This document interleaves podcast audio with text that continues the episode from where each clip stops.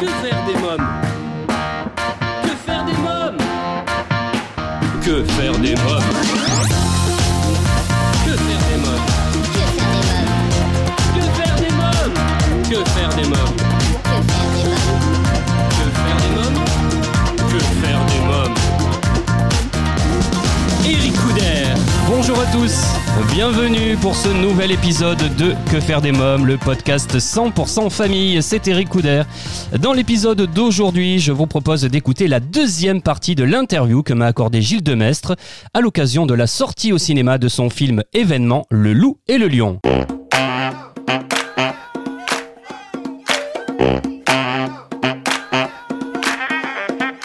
Euh, Gilles Demestre, quels étaient les risques de cette rencontre entre un loup et un lion?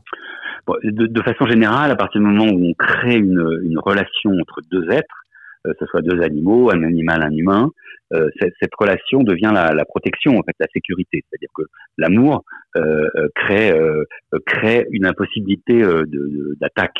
Donc c'est ça qu'on fait. C'est à partir du moment où le bébé loup et le bébé lion se connaissent dès tout petits, puisqu'ils se sont rencontrés, ils avaient six semaines, et ils se voient tous les jours, ils vivent ensemble, donc ils, même en miroir, ils font des choses que l'autre fait et qu'ils ne feraient jamais euh, dans la vie normale. Ah oui. Et, euh, et, et oui, bah, par exemple, euh, le, le, lion, euh, il s'est mis à creuser des terriers. Ah Donc, creuse, pas, creuse pas de terriers, Ah, parce dingue. que les loups le faisaient. Euh, le loup, il s'est mis à taper les, avec sa patte les feuilles comme font les chats, vous savez, euh, vers le haut là pour jouer. Oui. Comme on joue, voilà, comme il, comme il joue avec des petits trucs. Enfin bon, c'était vraiment marrant de voir euh, comment, voilà, quand, quand les loups euh, hurlaient, euh, euh, les, le- les lions rappliquaient. Enfin bon, tout ça fait que c'est un socle qui est, qui est un socle de protection. Moi, il y a une chose que j'ai découvert également euh, dans ce film, c'était la maltraitance dans les cirques vis-à-vis des animaux. Je savais pas du tout qu'on coupait les griffes aux lions. Oui, alors il y a certes, évidemment pas tous, hein, Ouais. je, je- voilà, je, je- parle de choses générales qui, qui arrivent partout dans le monde, ou quand on travaille avec des animaux euh, dits sauvages, féroces, etc. Et ben on tente effectivement de, de minimiser les risques pour, pour les pour les dresseurs dans les dans les cirques par exemple, Ouais. dans les spectacles ou dans plein de choses. Dans le cinéma autrefois c'était comme ça aussi. Et donc euh, bah, couper des griffes, limer des, des dents, euh, donner des petits cachets pour calmer l'animal, euh, ça permet de ça permet à ces gens-là de travailler en toute sécurité. Bon, ces animaux sont maltraités, ils sont dans des petites cages, ils sont voilà, euh, les cirques n'ont pas d'argent pour euh, voilà. Donc le film n'a rien contre le cirque en, Oui. en général, Oui. mais plutôt contre l'utilisation abusive des animaux dans les cirques. Donc la maltraitance animale, elle n'est pas que là-dedans. hein, D'ailleurs, dans les élevages, euh, il y a Bon, euh, a dénoncé la chasse au lion, euh, euh, mais il y a euh, des élevages aussi d'animaux sauvages pour euh, utiliser leur peau, leurs dents, euh, leurs os. euh. Enfin bon, voilà, il y a d'énormes trafics. L'utilisation, l'exploitation animale est un problème gigantesque sur la planète. Et donc euh, voilà, euh, là on prend l'exemple du cirque, il y a plein d'autres endroits effectivement où on maltraite les, les animaux. Gilles Demestre, comment dirige-t-on justement des animaux sauvages dans un film alors? Alors bon, moi effectivement, bah, c'est- ça découle exactement de ça. Il y a, il y deux méthodes. hein. Il y a effectivement la méthode qui est montrée par le cirque, mais qui peut être utilisée aussi au cinéma, qui est la, qui est la contrainte, qui est le dressage. Oui. Donc le dressage, il se fait plus ou moins euh, par, euh, par imposer quelque chose à l'animal, lui demander de faire quelque chose, soit par la force, soit le, le, le summum, c'est par la peur. Euh, voilà. Nous, on a choisi plutôt de- de- d'adapter le scénario, d'adapter euh, les séquences à la réalité de ce qu'est l'animal. Donc nous, on, on travaille plutôt sur le jeu, euh, sur euh, la relation, l'imprégnation, les relations euh, euh, de tendresse et d'affection avec l'animal, et, euh, et même la, la- récompense, effectivement, pour faire, pour faire des choses.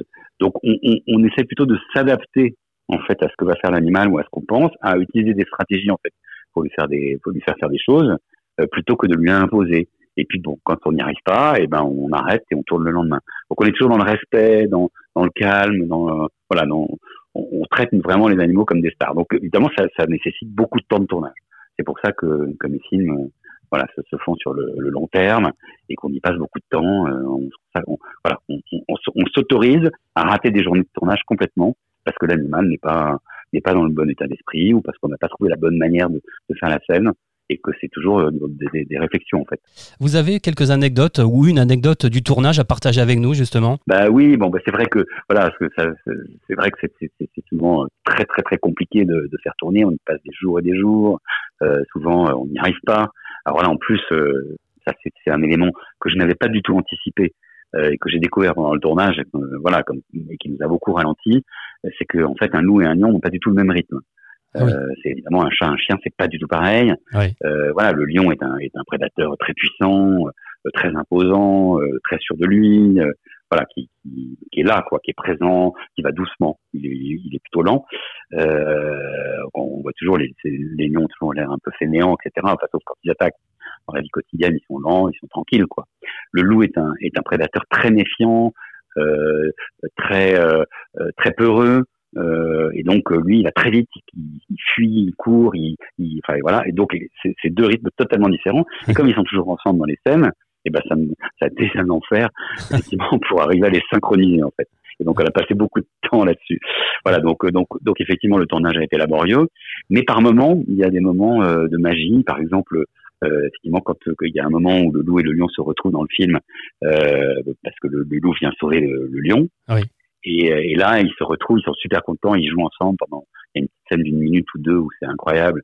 Ils se sautent dessus, ils s'embrassent, ils sont tous les deux très gros. Hein. Ah oui. Et euh, et ben ça, c'est quelque chose qu'ils m'ont qu'ils m'ont offert en fait. C'est-à-dire Ah oui. qu'on était en train de tourner et puis tout d'un coup ils se sont mis à jouer. Nous on a laissé les caméras tourner et pendant un quart d'heure ils ont joué devant nous comme ça. Euh, euh, et ils s'arrêtaient pas et c'était tellement beau, c'était tellement émou- émouvant que c'est devenu une scène dans le film. Chers auditeurs, je sais, vous vous dites c'est déjà fini. Pas de panique. Rendez-vous au prochain épisode pour découvrir la troisième et dernière partie de cette interview de Gilles Demestre euh, consacrée à son film Le Loup et le Lion. Un grand merci à vous tous pour votre fidélité. Je vous invite dès à présent, si ce n'est pas encore fait, à vous abonner à notre newsletter sur le site officiel de l'émission euh, www.quefairedesmoms.fr. À bientôt euh, pour un nouvel épisode de Que faire des mômes. Bye bye.